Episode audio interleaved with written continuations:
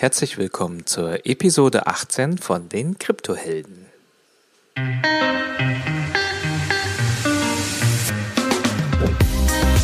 Heute geht es um das Problem der byzantinischen Generäle.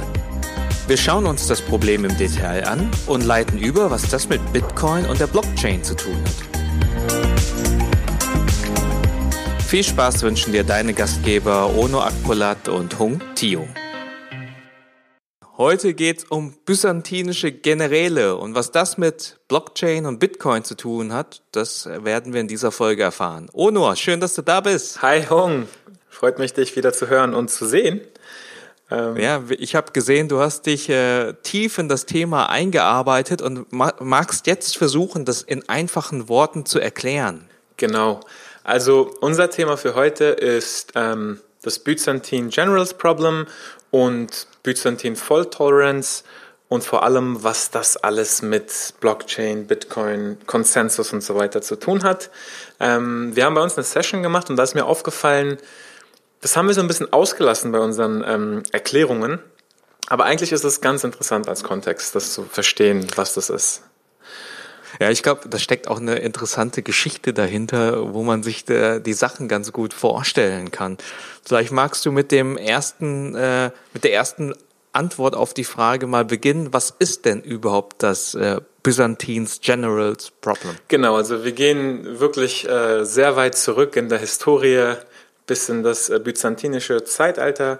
Und ähm, man stellt sich vor, ähm, mehrere Generäle wollen eine Burg attackieren.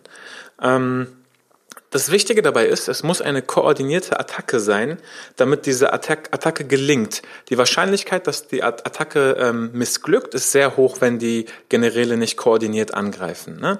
Ähm, Rauchzeichen könnten vom Gegner gesehen werden. Das heißt, ähm, man muss also irgendwie Konsens oder Konsensus äh, hinkriegen, dass man zum Beispiel sagt, wir wollen alle geschlossen im Morgengrauen angreifen, damit dieser Angriff eben ähm, glückt. Ähm, da gibt es jetzt verschiedene ähm, Sachen, die gelöst werden müssen. Also grundsätzlich muss ja ein General vielleicht anfangen, sagen, hey, wie wäre es mit ähm, morgen früh in, äh, im Morgengrauen gegen 9 Uhr, falls es äh, da schon äh, Zeiten gab.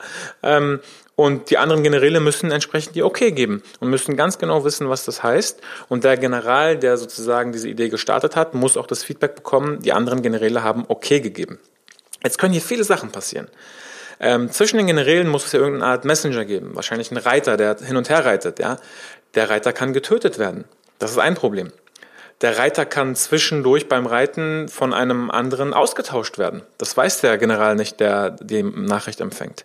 Oder aber der General, der den Reiter losschickt, ist ein Verräter und will gar nicht, äh, dass alle geschlossen angreifen, sondern will ihm sabotieren und sich ergeben. Lange Rede, kurzer Sinn. Das war ein tausende Jahre ungelöstes Problem. Und es geht im Prinzip um Vertrauen wieder mal. Es geht um bedingungsloses Vertrauen. Ich muss mir sicher sein, dass die anderen Generäle gleichzeitig angreifen, damit dieser Angriff glückt. Und dieses Problem wurde eben ähm, auf Computersysteme angewandt. Warum? Ähm, das ist ganz einfach. Äh, am Anfang gab es natürlich nur einen einzelnen Computer, ja, da, da wird die Entscheidung von dem Computer getroffen. Aber so, sobald ein Computer im, im Netzwerk operiert, ja, das ist dann ein sogenanntes ähm, Distributed System. Sobald ähm, ein, ein Computer im Netzwerk operiert, muss es für einige Anwendungsfälle Konsens geben. Und ähm, das oben beschriebene Problem heißt sozusagen ähm, Byzantine Failure, also das BF. Und ähm, die Lösung wäre dann entsprechend Byzantine Fault Tolerance, also BFT, was sicherlich oft mal ähm, gelesen wurde. BFT heißt einfach nur, ich habe ein verteiltes System, was ähm, Byzantine Fault Tolerant ist, was also sozusagen, ähm, ähm, ja, auch wenn es Saboteure gibt oder Fehler gibt, das System trotzdem ein fehlertolerantes System ist, das ganze System funktioniert, es nicht zu einem Desaster kommt. So, machen wir ganz kurz einen Punkt mal hier. War das soweit klar? Ja, ich habe es verstanden. Also das ist ein Thema, was seit tausend Jahren da ist, gerade in den Distributed Networks ein äh, Problem ist, das gelöst werden muss und ich habe jetzt verstanden, es gibt diese Lösung. Es gab diese Lösung sogar schon sehr lange und auch vor Bitcoin. Also 1982 haben ähm, Leslie Lamport, Robert ähm, Shostak und Marshall Peace haben in, in ihrem Paper so, sozusagen dieses Byzantine äh, Generals Problem beschrieben, Lösungsansätze beschrieben und ähm, ich komme ich komm gleich dazu, was sozusagen der Unterschied ist. Aber was hat es jetzt überhaupt mit Bitcoin und, und Blockchain zu tun? Also ich glaube, eine Sache, die wichtig ist, ist, es geht um Vertrauen und man kann sich jetzt einfach vorstellen, dass diese Generäle Teile eines Computerprogramms sind, die eben das Hauptbuch, den Ledger verwalten. Und sobald eben eine Transaktion äh, auf dem Ledger passiert, wird sie, an die, wird sie an die anderen kopiert, wenn die Kryptographie oder die Mathematik das zulässt. Ja, also das ist bei, beim Blockchain-Netzwerk wurde entsprechend eine Lösung gefunden, darauf gehen wir noch ein, dass eben dieses Byzantine Generals äh, Problem gelöst wurde anhand von ähm, Kryptographie und Mathematik, sodass alle Generäle ein also bedingungsloses Vertrauen in diese Nachricht haben, dass diese Nachricht korrekt ist. Ja, das ist sozusagen, was diese Sachen damit zu tun haben.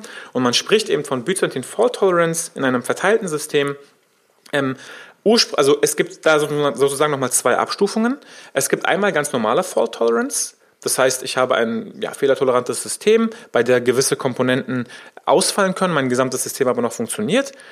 Und Byzantine Fault Tolerance ist quasi nochmal eine spezielle Variante davon, ähm, wo eben das nochmal eine andere ähm, ja, Gewichtung hat. Und ähm, Komponenten ausfallen können und das gesamte System aber nicht.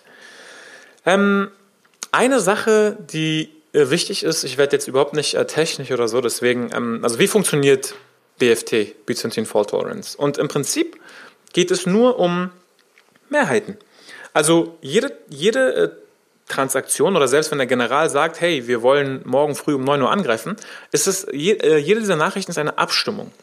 Und im Prinzip geht es nur darum, eine Mehrheit zu erhalten bei der Abstimmung. Und wie im Parlament gibt es verschiedene Arten von Mehrheiten. Es kann eine relative Mehrheit geben, bei der einfach nur äh, ja, die äh, am höchsten ähm, gewichtete ähm, Verteilung genommen wird. Das funktioniert nicht. Dann gibt es eben entsprechend die absolute Mehrheit, bei der äh, über 50 Prozent äh, erreicht werden müssen. Da gibt es schon Anwendungsfälle, wo das funktioniert und ähm, das ist auch sicherlich mal äh, gehört. Äh, das hat sicherlich jeder mal gehört, diese 51 Prozent äh, Attacken und so weiter. Und für einige Anwendungsfälle gibt es aber auch sogar die Zweidrittelmehrheit, wo eben auch die 51% Mehrheit nicht genügt, wenn es ähm, wichtige Entscheidungen gibt, äh, die eben einer ja, Zweidrittelmehrheit, ähm, die eine Zweidrittelmehrheit ähm, benötigen. Also das heißt, es geht eigentlich nur darum, wie kann eben technisch diese Mehrheit erreicht werden. Und die Lösung, und das ist jetzt das tiefste, wie ich gehen werde, ist einfach Kryptographie und Signaturen. Ja, also das ist ein sehr komplexes Feld, aber das sorgt dafür, dass dafür gesorgt werden kann, dass eben ähm, ja, meine Nachricht ein eindeutig von mir kommt, dadurch, dass ich sie signiert habe mit meinem Private Key und ähm, andere das bestätigen können. Und dann wird eben geschaut, äh, wie die Mehrheiten sind und die, die anders gestimmt haben, müssen letztendlich ähm, die Meinung der Mehrheit am Ende des Tages annehmen. Das ist quasi, wie das funktioniert. Ähm, und das ist, das ist auch nur, das ist auch jetzt ähm, die Lösung. Ja? Es ist, es ist, äh, es ist, man, man, muss sich vorstellen, man, man hat verschiedene Optionen und die Lösung ist jetzt, dass man einfach die Option nimmt, die die, die Mehrheit hat. Ganz genau. Ähm, weil letztendlich kann man nicht immer äh, hundertprozentig übereinstimmen. Das geht nicht. Das würde auch, das würde selbst ähm, physisch gar nicht gehen, weil die Maschinen auch ein unterschiedliches ähm, Verständnis von Zeit haben. Also die Bauteile sind ja nicht zu 100 Prozent identisch. Das heißt, es ist immer ein Kompromiss in verteilten Systemen und diese Systeme wurden eben entwickelt, um äh, effizient Abstimmungen durchzuführen und Effizienz ein gutes Stichwort, denn 1999 wurde dann das sogenannte PBFT, also Practical Byzantine Fault Tolerance, auch noch ähm, ins Leben gerufen, wo es wirklich um diese High-Performance-Transaktionen, also Tausende von Transaktionen pro Sekunde ging, die unter Millisekunden eben äh, verarbeitet werden. Und wie gesagt, das ist überhaupt nichts Neues. Das gab es schon seit Jahren. Und um einige Beispiele zu nennen, wo denn das überhaupt äh, wichtig ist, ist zum Beispiel ähm, die NASA hat es benutzt bei ihren Raketen oder die Boeing 777, da wurde das angewandt in Flugzeugen oder aber in der Medizin.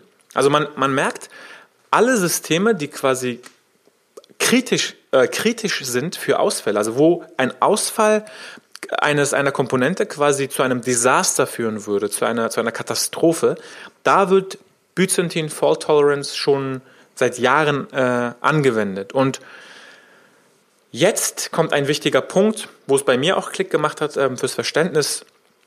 Das, was ich gerade als Beispiel genannt habe, ja, NASA, Raketen, Boeing 777, Flugzeuge, Medizin, das sind alles geschlossene Systeme. Ja, das sind alles homogene Systeme und kontrollierte Umgebungen. Es gibt, ja, die, die ähm, Bauteile sind wahrscheinlich immer so, so identisch wie möglich, also gleich.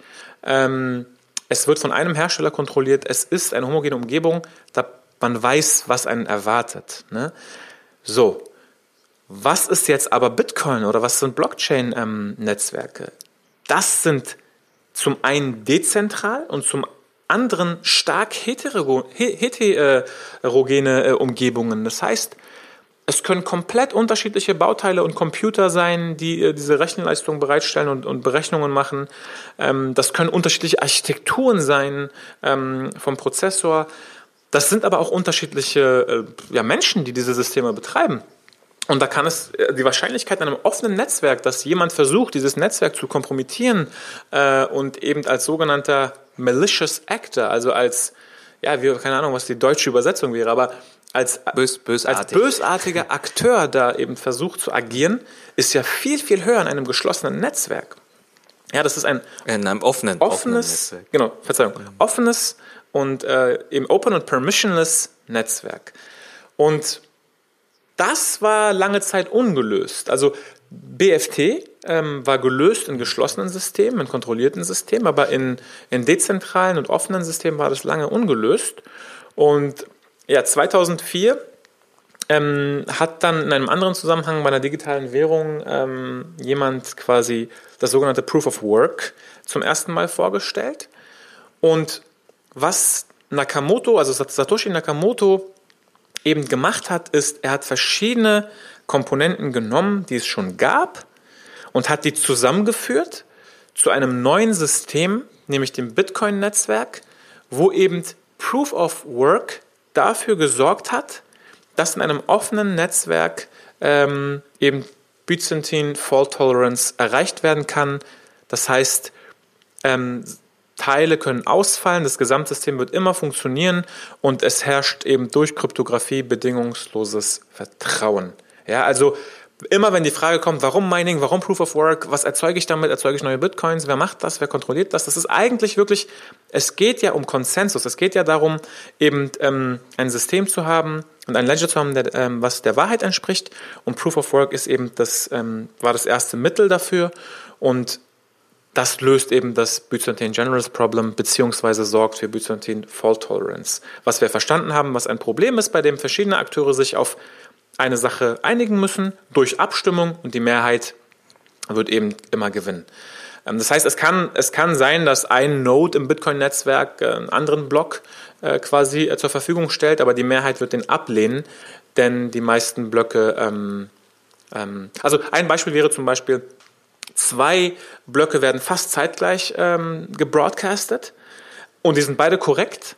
Dann würde letztendlich kurz ein Fork entstehen, aber am Ende des Tages würde der, der mehr, schneller mehr Zustimmungen erhält, ähm, würde gewinnen. Und das würde dann quasi die Mehrheit werden. Und der andere Block ähm, würde dann sozusagen ähm, wieder äh, zurückgesetzt werden und nicht, nicht mehr valide sein. Daher gibt es auch diese Sache, dass man auf zwei, drei Transaktionen wartet oder man spricht beim Bitcoin-Netzwerk auch von ähm, Finality, also dass das wirklich final durchgegangen ist und persistent ist, bei erst sechs ähm, ähm, Confirmations. Das wäre dann eine Stunde, wenn wir davon ausgehen, dass jeder Block zehn Minuten dauert. Also das sind quasi all diese Themen, die so zusammenspielen. Und genau, das wollten wir heute einmal nochmal besprechen. Ich hoffe, es war klar. War, war es klar, Hung? Ja, das war ähm, für mich war es klar. Okay, dann ich habe ich habe bisher ich meine ich habe viel über wenn man Eindruck schinden möchte beim Erklären, ist glaube ich immer gut, wenn man da das byzantinische Generals Problem reinbringt. Bei mir war nur, nur vorher nicht, ich habe da äh, Fault Tolerance den Begriff reingebracht, Generals Problem. Und aber was was für mich heute wirklich neu war und eine, eine sehr sehr starke Botschaft oder Erkenntnis ist das Thema, dass es hier um das äh, dezentrale und offene byzantinische Fault Tolerance geht und die Lösung hier. Und das ist das wirklich Neuartige, was, äh, was Satoshi Nakamoto 2008 reingebracht hat. Gen das bringt es nochmal auch klar mit den anderen Themen. Äh, was ich ja auch immer mitbekomme Richtung NASA und so weiter, geht es eher um, um geschlossene Systeme. Da sind Steuerungssysteme drin, die, die, die, die Governance ist aber bei einer Person. Und da laufen einfach die Sachen zusammen, die Informationen, dann wird entschieden. Und hier ist es ein offenes Netzwerk ähm, und das ist eigentlich das Neuartige. Genau, und zu, also perfekt, perfekt erklärt, genau so ist es. Und ähm, um jetzt nochmal zusammenzufassen, ähm, weil es ist ja doch relativ komplex, die Zusammenhänge zu verstehen, aber ich würde nochmal gerne von einer wirklich, ähm, von einer High-Level-Perspektive einfach nochmal zusammenfassen. Also es geht letztendlich immer um Konsens bei einer Entscheidung, was auch immer von einer Entscheidung getroffen werden muss. Ähm, dadurch, dass mehrere Akteure im Spiel sind, ähm, wird ein System angewandt, bei dem die Mehrheit eben äh, entscheidet. Also wie bei uns im Parlament. Das ist quasi auch teilweise abgeguckt. Und genau wie du gesagt hast, das Besondere ist, es ist kein geschlossenes System, sondern es ist ein offenes System, bei dem man davon ausgehen mu muss, dass es bösartige Akteure gibt, die davon profitieren wollen. Das ist quasi Spieltheorie. Und Dadurch war eben Proof of Work das Revolutionäre in einem offenen Netzwerk, das eben durch Abstimmung, durch dieses Puzzle, durch Abstimmung, ähm, ja, ein Konsens gefunden wurde, sich entschieden wurde und ähm, ja, der, der wahrheitsgemäße Stand quasi sichergestellt wird. Und die Leute deswegen diesem Netzwerk vertrauen. Denn letztendlich geht es immer um Vertrauenswürdigkeit, wenn man Entscheidungen trifft. Weil ansonsten, ähm, genauso wie ja, ein Parlament, was äh, nicht glaubwürdig ist, wenn es ähm, keine korrekten Entscheidungen trifft, ist auch dieses Bitcoin-Netzwerk letztendlich, wäre es nicht trans, äh, glaubwürdig. Und darum geht es. Also es geht um Entscheidungen, Glaubwürdigkeit, Kon Erreichen von Konsens ähm, und das ist sozusagen, was dahinter steckt. Und das hat mir wirklich geholfen, um immer mehr zu verstehen, was überhaupt der Sinn und Zweck vom Mining ist oder vom Validieren von Transaktionen. Man könnte jetzt in verschiedene Richtungen gehen. Also man könnte jetzt mit diesem Wissen, man könnte jetzt in, in das Technische abdriften ja, und überlegen, okay, wie funktioniert die äh, Kryptographie, Public Key, Private Key, Signatures und so weiter. Was passiert da genau? Wie ist die Mathematik? Super interessant. Man könnte in die Spieltheorie abdriften. Ja, man könnte sagen, ähm, okay, ähm, wie gestaltet man denn ein Incentive-System, bei der eben diese Wahrscheinlichkeit von bösartigen Akteuren minimiert wird, weil das Risiko bestraft zu werden oder die Opportunitätskosten einfach viel, viel höher sind, als es sich lohnen würde, ähm, eben äh, bösartig zu sein. Ne? Das ist dieser ganze spieltheoretische Aspekt. Äh, wie kann man quasi dafür sorgen, dass die meisten Akteure eben rational sind, rational actors. Ähm, und es gibt eben dieses ganze, den ganzen Netzwerk und ökonomischen Gedanken, dass eben je größer das Netzwerk wird, mit jedem Partizip, ähm, Partizipanten das Netzwerk an Wert gewinnt, Bitcoin an Wert gewinnt und so weiter. Also es ist wirklich ähm, eine Spielwiese für äh, alle möglichen verschiedenen Themen und das kommt alles zusammen bei Bitcoin. Also das ist halt wirklich das Spannende, was auch mich gereizt hat. Es geht nicht nur um, ähm, ich investiere da mal äh, etwas rein und es verzehnfacht sich in ein paar Jahren, sondern es geht wirklich auch um diese verschiedenen Themenbereiche, die wirklich verschmelzen. Und das habe ich am Anfang überhaupt nicht so gesehen. Am Anfang habe ich einfach nur, fand es interessant, wollte investieren, mal gucken, was passiert. Aber die, die Verschmelzung dieser Themengebiete ist halt wirklich unheimlich spannend. Ja, ich finde ich finde das auch geil. Gerade diese, das sind halt so unterschiedliche Disziplinen.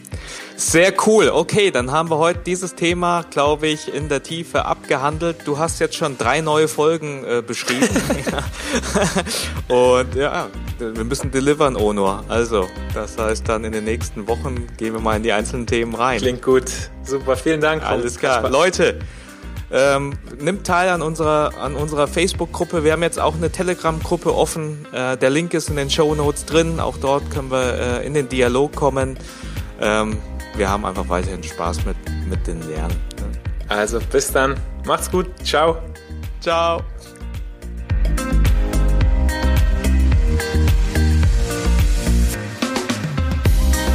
Hey, und zum Abschluss das passende Zitat zur heutigen Folge. Menschen müssen nicht 100% einer Meinung sein. Es reichen 51%. Dann ist man immer noch mehrheitlich einer Meinung.